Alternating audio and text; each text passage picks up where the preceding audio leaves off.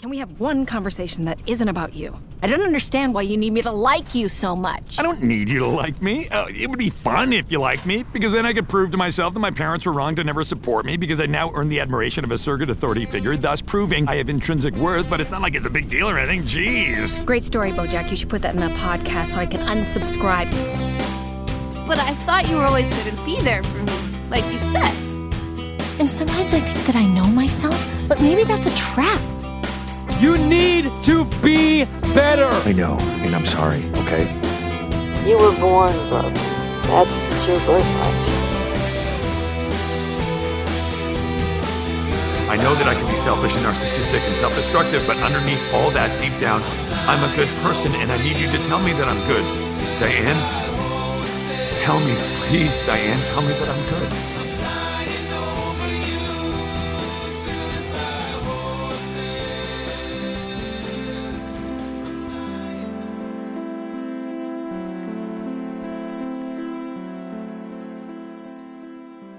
Hola, bienvenidos a Boyack Horsecast, el podcast en español sobre Boyack Horseman. Yo soy Karina Valle y estoy con Alan Peralta. yo te presenté. Sí, no, no hemos practicado muy bien lo de la entrada. Yo soy Alan Peralta, yo soy mexicano, también muy fanático de la serie. Y Karina, chilena. De Chile representing. que creo, eh, justo con el tema de qué hacer un podcast. Somos muy fanáticos. Creo que la serie para hablar mucho.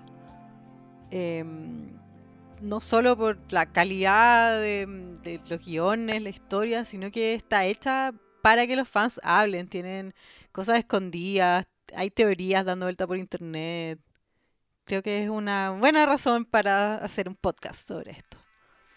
Y hay mil referencias. Es una serie hecha para que la veas varias veces. O sea, premia mucho a la segunda o la tercera vuelta que la ves de detalles que, ah, mira, te están preparando para tal tema o va a pasar esto.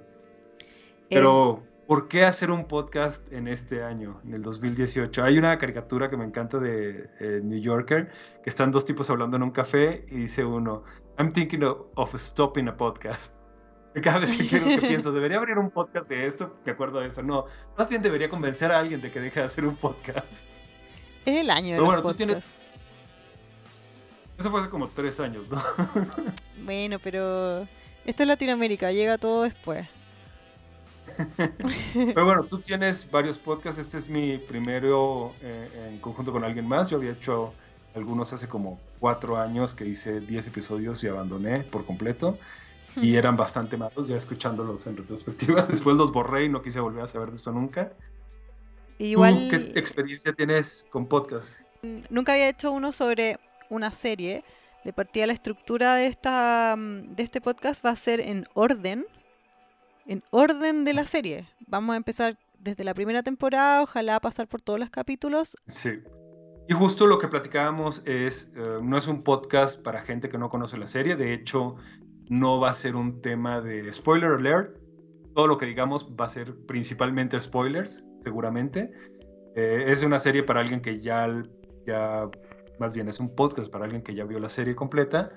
Y nada, o sea, para mí es un tema de que no he podido convencer a ninguno de mis amigos de que vea la serie. Y entonces este podcast eh, siento que es una excusa para poder hablar con alguien sobre la serie. Y me sentiría muy, muy ridículo haciendo de, Karina, vamos a enlazarnos por Skype para hablar de Bojack Horseman.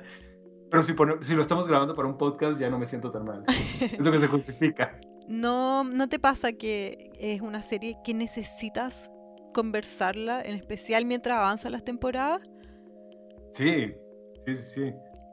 Que yo soy miembro de varios eh, grupos en Facebook sobre Bojack Horseman y las teorías, em, los detalles que suben, me encanta. Lo paso también, es como que nunca terminara de ver la serie. La veo una y otra vez, descubro una y otra vez cosas para este podcast, la vi de nuevo, eh, encontré detalles que nunca había, me había dado cuenta. Sigue dando, es la serie que sigue dando. No sé si alguna vez viste Arrested Development. Por supuesto. de mis series favoritas de toda la vida con repiten actor. Will Arnett era de los principales en Arrested Development, es el actor principal en Bojack Horseman. Y nada, justo se me hace que tiene eso mismo eh, ambas series, que no es un tema de que vayas descubriendo teorías secretas o no es una serie que, que el hecho de discutirla no es por adivinar qué va a pasar o ver qué secretos hay debajo, sino simplemente son tan buenos los detalles que hay de fondo y está construida en tantos niveles que necesitas con quién hablar de, ¿viste eso? O sea, ¿viste que también hablaron de esto? ¿Viste que hicieron este chiste o esta referencia? y es más un hacer comunidad, más que el hecho de qué va a pasar con la serie. No es, no es que sea un misterio, sino es, es tan entretenido ver todos los niveles y todo lo que construyeron con ella que te da para, para, hablar con alguien todo el tiempo. Creo igual A mí me ha pasado eso con Arrested. Creo igual que tú, también me pasó con Arrested. Eh, de hecho, el no tener idea de, de qué tratará la quinta temporada no me pone nerviosa en lo absoluto. Estoy preparada para que me sorprendan. La cuarta temporada jamás me imaginé que iba a ser como fue. Em, y e, eso me gusta, no, no, no estoy adivinando la, el valor de la serie no es solo eh, las acciones, sino que es más, creo ah, que, que, cliché lo que voy a decir, pero creo que es más las sensaciones. Sí, completamente. Bueno, pues vamos a hablar de entrada los datos, datos generales de cuándo empezó la serie, de un poco de trivia al respecto, de quiénes son los actores. No se trata de un tema, como les dije, de que les vayamos a presentar la serie, convencerlos de verla. Asumimos que ya la vieron. Y que les gusta. Si no, no tendrían el. y que les gusta. Si no, no tendrían el mínimo interés de escuchar esto.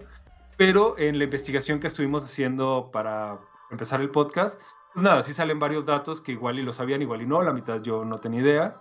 Entonces, nada, empiezo con el documento. Eh, algo que me llamó la atención es que esta es la primera serie de animación para adultos de Netflix la primera que se aventaron a hacer.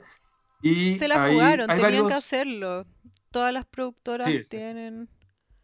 Em, empezó esto el 2014, ¿no? Agosto del el 22 de agosto de 2014 fue cuando se lanzó. Y... Con dos episodios, como acostumbra Netflix, sacaron la temporada completa. Que igual lo que, mm, lo que tú querías hablar, eh, Alan. Eh, eso es un gran valor, eso no se había visto antes en animación, ya sea adulto o no. sí, no, tiene... Eh, es una historia que avanza, y avanza en todos los niveles, avanza en, animación, eh, cuando un objeto cambia, cambia para siempre. Sí, exacto. Y va construyendo mucho sobre los personajes, en, en, cuanto a las relaciones que tienen entre ellos y en cosas tan tontas como si se quemó un mueble, se mantiene en la serie. Y cada episodio que viene va construyendo sobre lo que pasó en el anterior en todo, en las relaciones entre, personajes, en si hubo algo grande que hiciera un rompimiento, está ahí presente, no es algo que haya un reseteo de, las interacciones entre ellos con cada episodio, con cada temporada. Creo que es lo más interesante de, de, la serie. A mí me pasa, a mí me encanta la intro. La intro de la serie me gusta la canción y siempre la dejo. Es de las pocas series que en Netflix que no aprieto omitir intro. Em, y la intro, yo no me di cuenta hasta bastantes episodios que había avanzado, que va cambiando según lo que va pasando en los capítulos. No sé si lo notaste. Eh, en la primera Después ya es evidente, pero en la primera temporada son detalles. Por ejemplo, la cama de Boya se rompe, la rompe todo y en la intro, cuando aparece la cama, aparece rota. Sí. Y ah, me parece genial.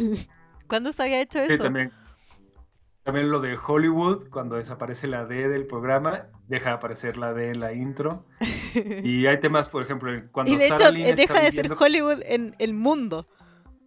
Eso está increíble. Pasa a ser Hollywood. Fantástico. Pero bueno, entonces regresando a lo del inicio de con Netflix, algo que me parece bien interesante es eh, que se aventaran con una serie tan complicada como la primera serie de animación para adultos que tienen ellos.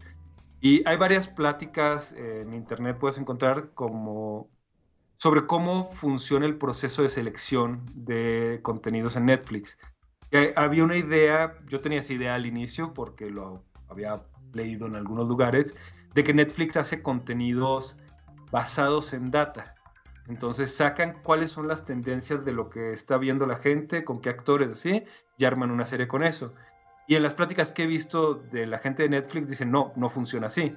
Más bien, llegan, nos presentan un programa, alguien que ya lo armó por detrás, alguien que ya hizo toda la estructura para, para hacer el pitch a varias eh, cadenas, y Netflix valida, o sea, si les gusta el pitch, validan si podría funcionar con su audiencia o no, pero ellos no arman los pitch con base a la data. Entonces, esta idea de que todo se hace amarrando, no sé si... Según un algoritmo. Ajá, exacto.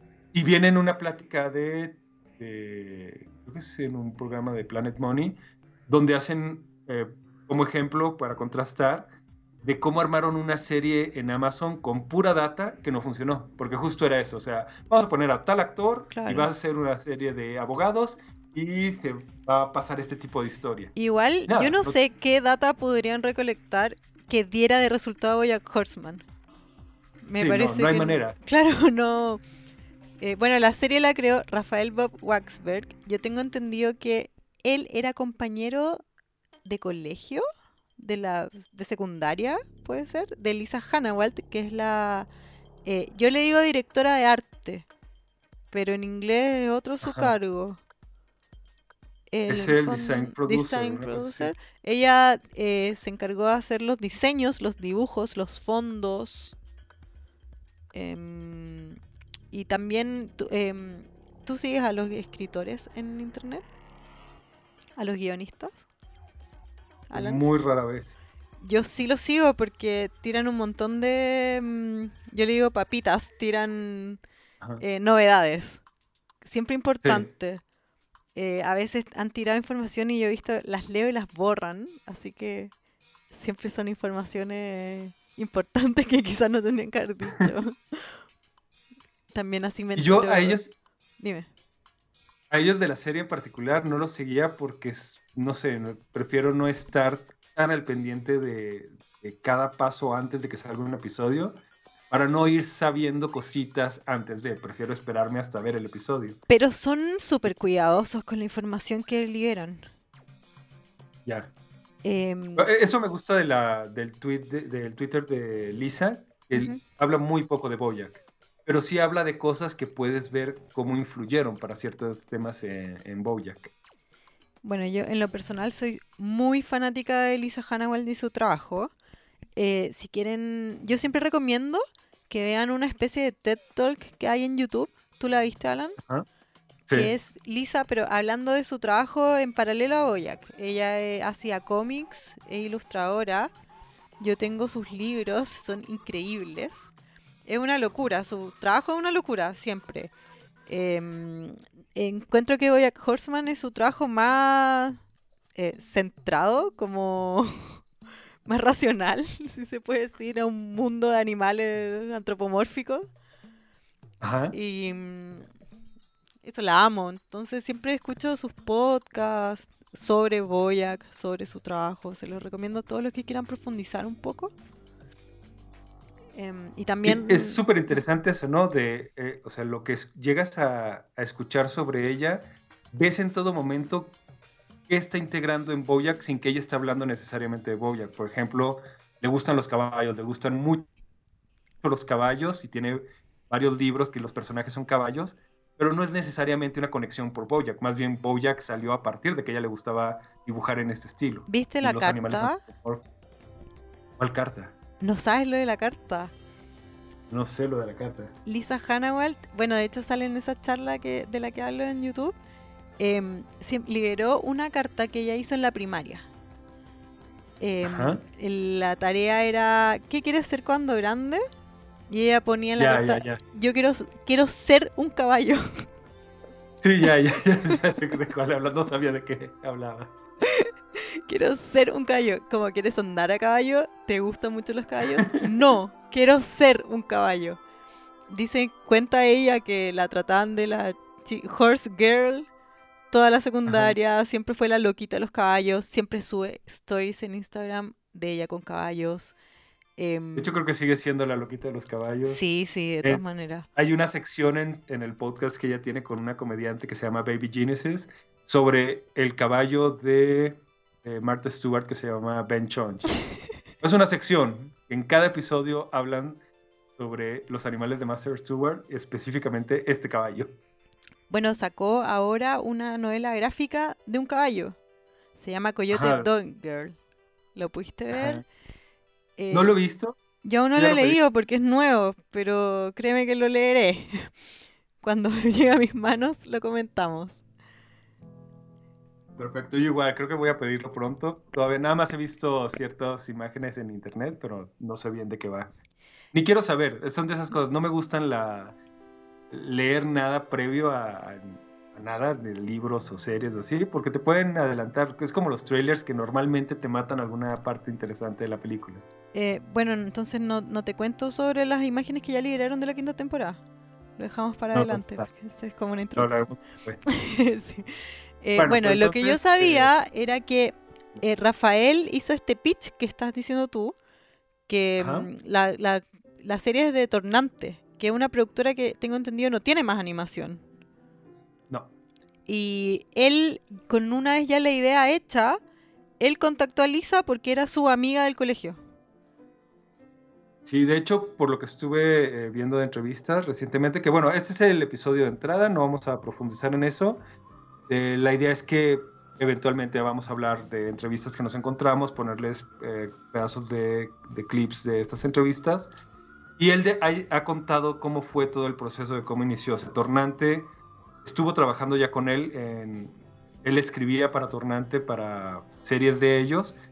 Y alguien de Tornante quería que él hiciera una serie eh, propia para que la produciera Tornante. Tornante es una productora de contenidos. Y eh, nada, le propusieron ideas, él no, es, no le encantaban, y luego le dijeron, bueno, tú ven y tú píchanos algunas ideas. Y decía, oh, bueno, diablos, voy a tener que hacer eso, va. Y ya que le compraron alguna idea, dijo, ok, entonces ya haznos una presentación más armada de, de un programa que quieras hacer. Dice que tenía él la idea de algo con animales antropomórficos, porque de, con Lisa, que la conocía de la secundaria, había visto sus dibujos, se había desarrollado ideas alrededor de eso, pero sin estar aterrizadas en cómo, cómo iba a ser en Bojack. Claro. Y algo hicieron juntos, un cómic que según él no se puede encontrar, la verdad no lo he buscado tanto, pero deberíamos intentar encontrarlo. Intentemos. Eh, sí, ¿cómo se llama? Turmy... No sé, por ahí. Yo no había escuchado este cómic, la verdad.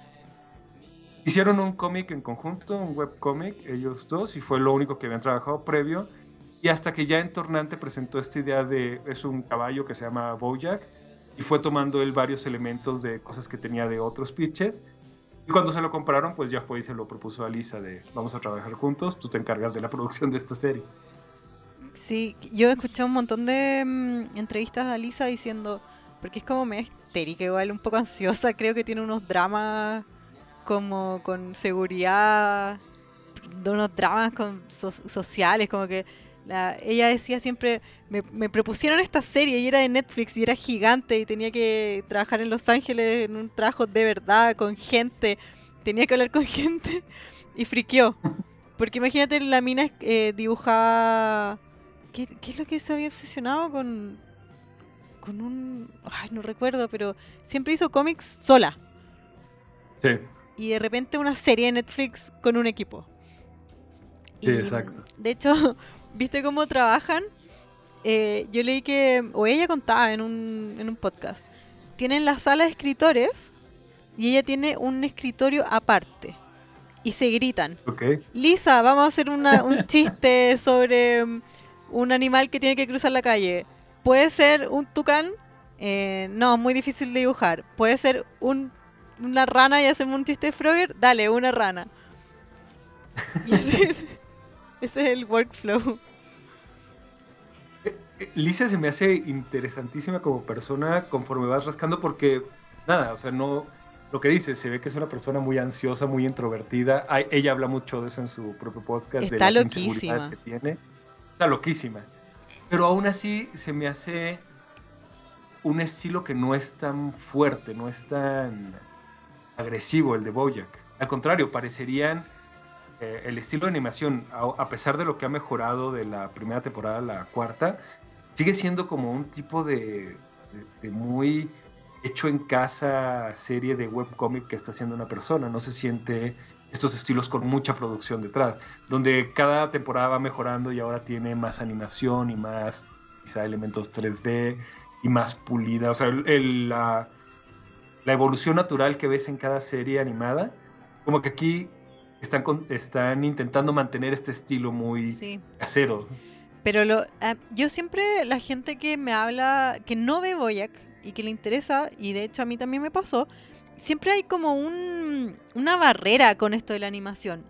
Mucha gente me ha dicho esa serie de los dibujitos mal hechos. Y yo también pensé en algún momento que era una mala animación, que eran feos los dibujos y ahora me parecen hermosos. Los fondos me parecen preciosos. Amaría tener un cuadro de los fondos. El arte, el diseño, es que me gusta lo... lo mm, encuentro que esos diseños son graciosos. Son lindos y graciosos. Ya. Me gusta. A, mí, sí me, sigue pareciendo a, mí me encanta el estilo, pero por cómo combina con, la narrativa, porque es un estilo demasiado simplón para los temas tan profundos y tan fuertes que de repente manejan. O sea, llegan a tener giros muy confrontantes en las historias y, y temas de, no sé, de lo terribles que podemos llegar a ser como personas, no como malas personas, sino simplemente como personas imperfectas y jodidas y que no funcionan bien, personas rotas por dentro. Y la animación no, no dice nada de eso, podría ser una animación mucho más fuerte, mucho más oscura, como, no sé, un Robert Trump, que a pesar de que se ve como en el mismo estilo, sí tiene esta, esta fuerza y esa intensidad. Y Boyack no la tiene. A pesar de lo fuerte que llega a ser la narrativa, los dibujos siguen siendo simples. Yo creo que es un contrapunto, porque creo que la mm, creo que la serie tiene fama por ser una serie tan oscura y tan densa o profunda eh, sobre un caballo depresivo, Sat, Sat, Sat Horsey. Pero para mí no es solo una serie triste, creo que tiene, eh, se sobre, se subvalora, no, no se valora lo graciosa que es. Me parece que es muy chistosa y parte de eso, parte importante, diría el 50%, va en la animación. Sí, completamente. Y todos los pons de animales que tienen que ver justo con esta animación de los, con esta idea de los animales antropomórficos, me encanta, o sea, me encanta. La... Quizá mi personaje favorito después de Bojack y Sarah Lynn es Meow Meow Fuzzy Face. ah, se ve ese brillante ese personaje y todo el episodio donde tratan de definir si es un Luz Cannon o si es un policía rebelde. Eh, nada, es un gato policía que se llama Meow Meow Fuzzy Face. Es ridículo. Bueno, em. entonces teníamos pensado hablar un poco más de, trivia, y, no de trivia, de, de información sobre la serie. Y suelto algunos cuantos datos más antes de que se nos acabe el tiempo de eso. unos datos. Rafael tiene 34 años, es del 84. Lisa tiene 35, es de 1983. Eh, es de este tipo de series que a mí, yo estoy un poco más grande que ellos, yo nací en el 81 y son cosas, dices, mierda, la gente más joven que yo ya está haciendo cosas muy interesantes. Te, no sé si te pasaba a ti que cuando tienes 20 años y ves que alguien de 25 o de 30 hizo algo, dices, ah, claro, yo todavía tengo oportunidad de hacer cosas brillantes. Y ya llega la edad en donde los que están haciendo cosas brillantes son, mucho más jóvenes. Igual los personajes, eh, Boyack tiene 50 años cuando empieza la serie. Sí. A mí eso me, me se me olvida, como es un caballo. No, no me cuadra ese. Diane tiene ahora va por los 35. Ajá. Princess Caroline en la primera temporada cumple 40. Sí. Em, igual no es una serie, creo que es una serie, es el target. Entre de, 20 late 20s a 30 y tanto. Porque Boyack tiene 50 años. Son los dramas de un hombre de 50 años. No sé si es que hay en, en live action, no sé si es que hay series así. Y es más grande que el mismo actor que le da voz a Boya, que Will Arnett. Y nada, o sea, todo Pero eso está Will Arnett está cerca de los 50, diría yo. Está muy cerca, sí. Tiene 48, 47 creo. Pero justo, o sea, al final está siendo escrito, o sea, todo esto sale de un cuate de 34 años. Dices, Claro. nada, qué, qué- qué capacidad, ¿no? De hacer esta narrativa que es simpática para alguien de 20 porque los chistes son muy bobos. Es buena para alguien de tu edad y de mi edad porque conectas con est- entre este temas bobos y de chis- de humor un poco más tonto con los temas profundos y, y es un vehículo para actores de esa edad, de la edad de Bojack, de la edad de Princess Caroline, donde ellos mismos han dicho, o sea, Will Arnett ha dicho, este es de los personajes más difíciles porque me deja mucho en la cabeza, o sea, tengo que ir a la casa y, y separarme y descansar de lo intenso que, que Claro. fue la grabación. Em, Alguien eh, que normalmente hace, es, es muy de personajes bobos en las series y en las películas, Will Arnett suele hacer pocas cosas profundas. De hecho, yo siempre más- que veo a Will Arnett haciendo entrevistas sobre Boyack, siempre está serio y está con cara de muerte. Sí, sí, sí. Ah, y es Lego Batman. Sí. Por, por el otro lado, o sea, e- es un actor que quizá no se caracteriza por hacer cosas tan pesadas, eh, en- o sea, de historias tan fuertes. Y para él esta es una serie confrontante. de todas maneras. Bueno, los, los actores. eh, Will Arnett es Bojack Horseman. Lo conocimos, eh, a pesar de que tenía ciertas cosas antes, realmente el punto donde eh, despegó fue Arrested Development. Es una se- otra serie brillante. Un humor similar a Bojack, otro estilo, pero nada, el del tipo que es muy autorreferencial. Muy chistes meta. todo el tiempo, muy meta, completamente. Muy. O sea, no hay descanso. Los chistes son continuos. Y en lo que y para la época era totalmente rupturista Sí, completamente. en formato. no, no es esta estructura donde van hablando lento y luego viene preparación para el punchline, punchline, tiempo para que se rían y luego preparación para otro punchline. Entonces, no, no descansa, no descansa. Todo el tiempo están diciendo algo que hasta que lo ves tres o cuatro veces, terminas de agarrar todos los chistes. En eso para mí Arrested Development y Bojack se parecen muchísimo. Eh, Will Arnett tiene una otra serie en Netflix. ¿Tú la viste alguna Sí. vez? Sí, esta, ¿cómo se llama? Flea... eh, Yo la empecé a ver y realmente no me enganchó nada. Pero sí Ah. vi el especial de Netflix para el Día de los Inocentes en que Will Arnett comentaba eh, un microondas andando, una persona estacionándose. ¿Lo viste? No, eso no lo Salió creo que solo para Estados Unidos. Yo estaba justo en Estados Unidos, salió Netflix, un- una broma al Día de los Inocentes, Netflix en vivo, streaming, now streaming. Y era falso, y era Will Arnett hablando una hora de estupideces. En serio. Genial. A mí él me parece brillante. Eh, ahora es productor, produjo la, la película de los Teen Titans Go.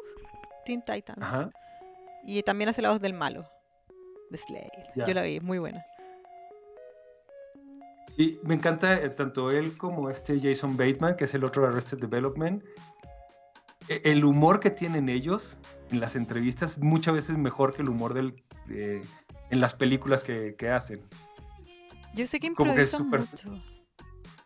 Debe ser. O sea, eh, los personajes buenos que han tenido, se ve que es mucho de ellos. Mucho de este humor negro y un tanto pesado. eh, no sé, muy seco. El delivery es súper seco.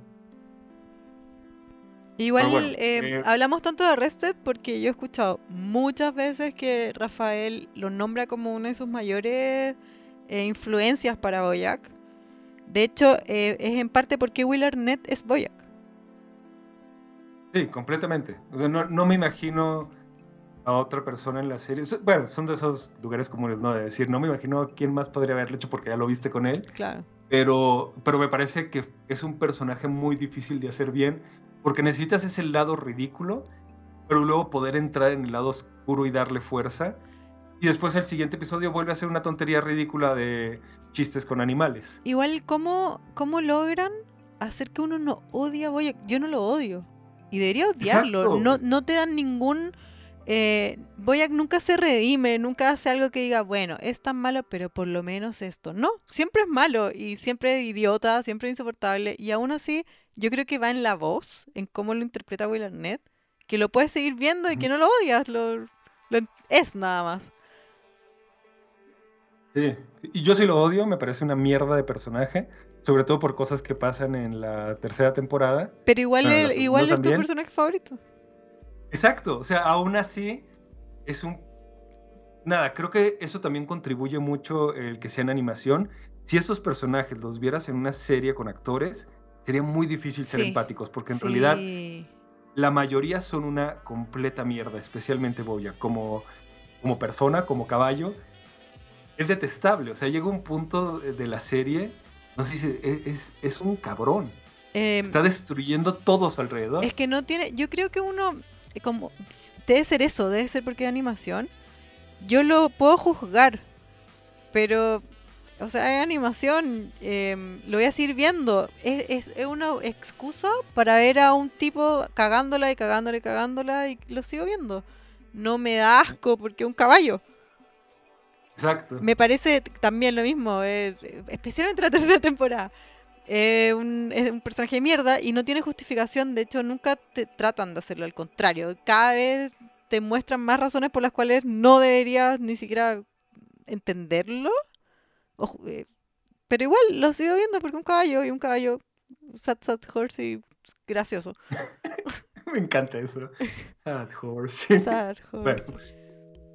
Eh, justo Flake, que era la serie que, tenía que tiene Netflix, es un poco esto de, de, un personaje imperfecto que está tratando de redimirse, pero creo que no se dejaron ir tanto con el tema como Bojack, porque justo es, es, una, es una temática difícil de de que hagas estos personajes imperfectos y no los odies. Que Arrested se me hace que es lo más brillante que tenía. Todos los personajes son detestables y aún así empatizas con ellos porque no están tratando de presentar. Soy muy simpático, sus errores humanos, dices, madre, son, te identificas con ellos. Y aparte, aún así, nada, no llega el punto por, por terribles y detestables y egoístas que sean bueno, es, simpático, es la vida real. O sea, la gente en su mayoría es así detestable y egoísta. Bueno, los otros personajes, eh, Diane es Alison Brie, también una favorita ah. de Netflix, que ahora se low. Em, también sale, ¿viste que um, Alison Brie se casó con Dave Franco, que es el hermano de James Franco? Sí. Y Dave Franco sale en la serie, en un capítulo. ¿En cuál? No, no recuerdo cuál es. Es el famoso el que invita a Diane a la fiesta. Pero a la cute ah, Diane, no a la nerd Diane. Ok, ok. De hecho, la cantidad de invitados, este, voces invitadas que tienen es, increíble. Se supone que cuando son las voces, cuando son realmente los actores que hacen las voces, eh, son más simpáticos con el destino del personaje. Cuando los actores no quieren ir a dar sus voces, generalmente los lastiman o matan. Se supone que ese es el criterio. Andrew Garfield no es Andrew Garfield real. Exacto. Em, eh, y por eso lo, lo, No me acuerdo si lo matan o solamente se lastima mucho en la tienda de Halloween in January. Sí, queda eh, en el hospital. Y, ahí, Sarah Lee lo va a ver. Em, otro, personaje, otro personaje. Amy Sedaris. Amy Sedaris. Que hace Princess Caroline me sorprendió mucho Princess Caroline, que es la exnovia de Bojack. Eh, cortan en el primer episodio, pero es su agente, entonces se mantiene presente durante toda la serie. Me sorprendió mucho enterarme que es hermana de este David Sedaris. Sí, sí. Y ella también es famosa por sí misma. Hizo una película que es como de culto. Em, tiene un, ahora un web show que le ha ido muy bien. Creo que lo nominaron un Emmy. Sí, aunque no lo creas, creo que ahora hay eh, Emmys para web shows. Em, también sale en Netflix en, en Unbreakable Kimmy Schmidt. Hace de la amiga de esta millonaria que contrata a Kimmy Schmidt. No sé si la ve. Sí, sí, sí. Y es, yo la amo, la amo. Ahora, de hecho, la descubrí por Boyac. Y, yo ya me sentí un poco en mierda con esto que dijiste de... Es más que su hermano, ¿eh? Pero... ¿Qué? Nada, o sea, yo no, que me sentí un mierda de, ah. Es más que su hermano, ¿eh? es más que su, que su esposo. Eh, nada, yo había leído al hermano de hace tiempo y ella la conocía en la serie realmente. Entonces sí me llamó, me sorprendió mucho cuando me entendí de que sí eran hermanos. Ah, hay un capítulo en RuPaul, RuPaul's Drag Race, que son jueces, ella y su hermano. Ya. Así que lo puedes buscar si te, si te interesa. es muy gracioso. Después eh, Puedo está... escuchar sobre él eh, en clase básica. Sí. Después está Mr. Peanut Butter, que lo hace Paul F. Tompkins. Eh, Sí. se- según yo que este es el único que es realmente actor de doblaje. Sí, tiene un montón de personajes, digo, difícil hablar de todos los que hace. Eh, genial el tipo, ¿no?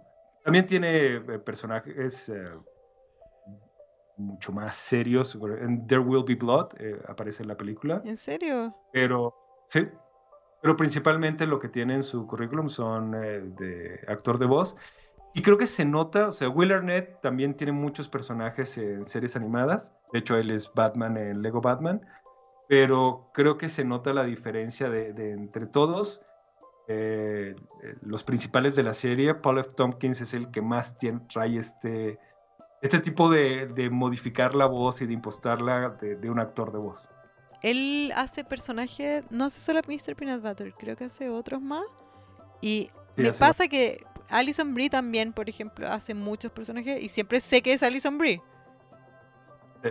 Hace a Vincent Adultman, obviamente Alison Brie hablando. Pero sí. todos los que hace Paul F. Tompkins, aparte de Mr. Peanut Butter, jamás se me hubiera pasado por la cabeza que era el mismo. Es muy bueno. Sí, exacto. Y aparte el tipo es comiquísimo. Aparece mucho en podcast. Eh, de hecho, apenas salió en un episodio que se- tiene un podcast y es regularmente invitado en unos. Lo acabo de escuchar en, en uno que se llama Punch Up the Jam.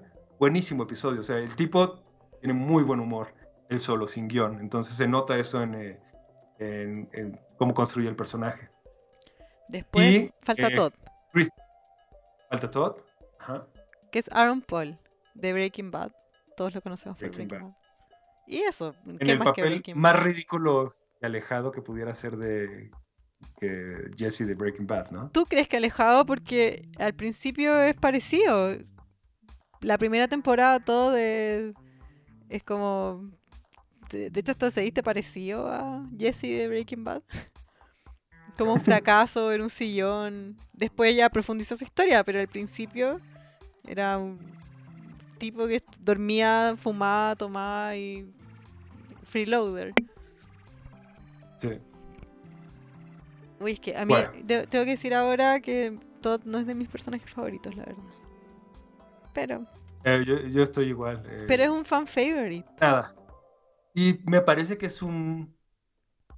Es un gran personaje para eh, llevar por los temas ridículos de la serie. O sea, funciona como muy bien como catalizador, Como comic relief. como comic relief y como este.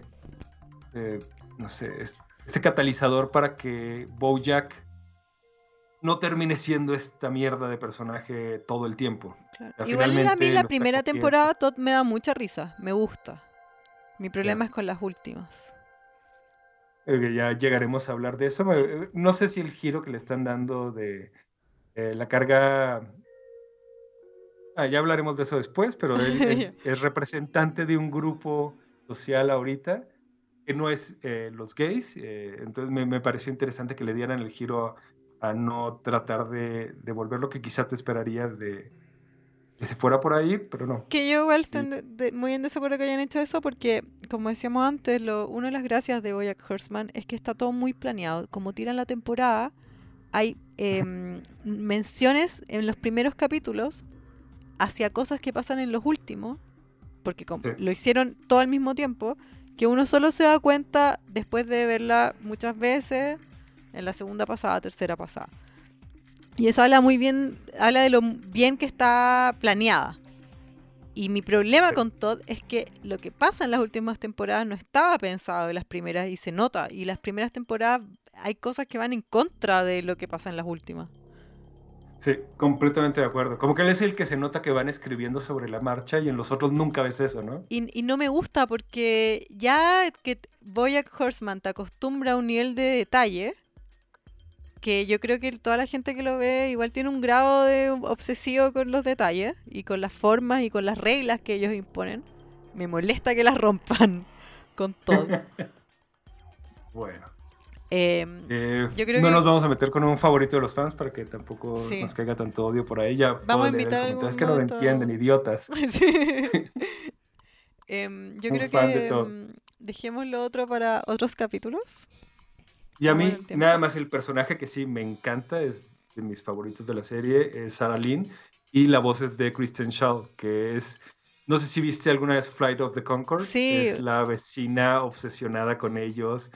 Eh, nada, sus, sus personajes me parecen muy buenos. Ella también es, está muy dedicada como actriz de doblaje. Se nota mucho. o sea, el, A mí me La- tocó. Yo, el delivery que tiene con Sarah Lynn me parece brutal. es increíble. Y hace Sarah Lynn chica también. Niña y Sarah Lynn adulta. Sí. A mí me Sí, sí. tocó, eh, hice un viaje a Nueva York y ella estaba promocionando su serie que era eh, El último hombre en el mundo, algo así, ¿puede ser? Em, y fui a, a Late Night with Seth Meyers y estaba ella invitada. Entonces la vi, Mm, la vi en vivo. y está qué loca, tal? está loca, pero para bien, es demasiado graciosa. En el programa fue graciosa, cortaban, seguía siendo graciosa. Seth Meyers no, no le voy el ritmo. Eh, creo que ella hace stand-up y si no debería porque no para, es como es muy graciosa. Yo estoy segura que improvisa para Sarah Lynn, estoy segura. De hecho, Sí, ella tiene mi frase favorita de la primera temporada. que es cuando ¿Qué es? cuando en el capítulo 11 em, habla sobre las drogas de Doctor Who. They're from another dimension. Qué buena frase, lo sé también. Todo ese eh, sketch que tienen con el Doctor Who es brillante. Sí. They're from another De hecho, deberíamos poner clip más adelante. Pero bueno, íbamos a hacer. eh, la idea es que este podcast no dure por horas y horas. Ya estamos en el Eh, tiempo, de hecho. Ya, ya nos pasamos 20 minutos en esta Ah, sección. genial. Deberíamos haber estado hablando de otras cosas. No quería cortarla porque también quiero ver eh, cómo va fluyendo. Eh, nada, terminamos este primer episodio. Continuamos con un poco más sobre una introducción a la serie, a los creadores, en el siguiente episodio. Y un poquito sobre cómo es el arco narrativo de, de las temporadas, que esto es eh, quizá el principal diferencial desde la primera temporada. Hay datos interesantes de, al respecto, pero bueno, dejamos este por aquí. Sí. Es que uno se, se puede extender mucho. Sí, pero sí hay que mantenernos cortos para no hacer episodios de cinco horas, que podríamos. Podríamos. Si, si no podemos stop aquí a la grabación, podemos seguir hablando y hablando y hablando. Tenemos notas para, para durar un buen rato. Sí. Bueno, Alan, Ok, pues em, entonces nos volvemos a escuchar hablando directamente de la primera temporada, ¿te parece? Para el próximo capítulo. muchas gracias a todos por escuchar esto. Eh, también estamos en, aparte de esta cuenta de SoundCloud, tenemos una cuenta de Twitter eh, que inicialmente yo no estaba seguro si abrirlo o no, porque no sabía nada, qué tanto puedes escribir de, oigan, ahí está el episodio del podcast, pero entre más hago investigación sobre la serie, así más cosas te salen de justo temas que tenía Lisa antes o que está lanzando ahora, eh, videos de Rafael cuando recién empezó, que, que es muy interesante cómo pegan ahorita con la serie. Y va a haber, la idea con la cuenta de Twitter es estarles compartiendo todo esto conforme vayamos haciendo la investigación para los episodios. Vamos subiendo ahí toda la media, todo el material Entonces, extra. Pueden seguirnos ahí en Bojack Horsecast en Twitter. Y listo, nos vemos en el siguiente episodio. Gracias, Alan.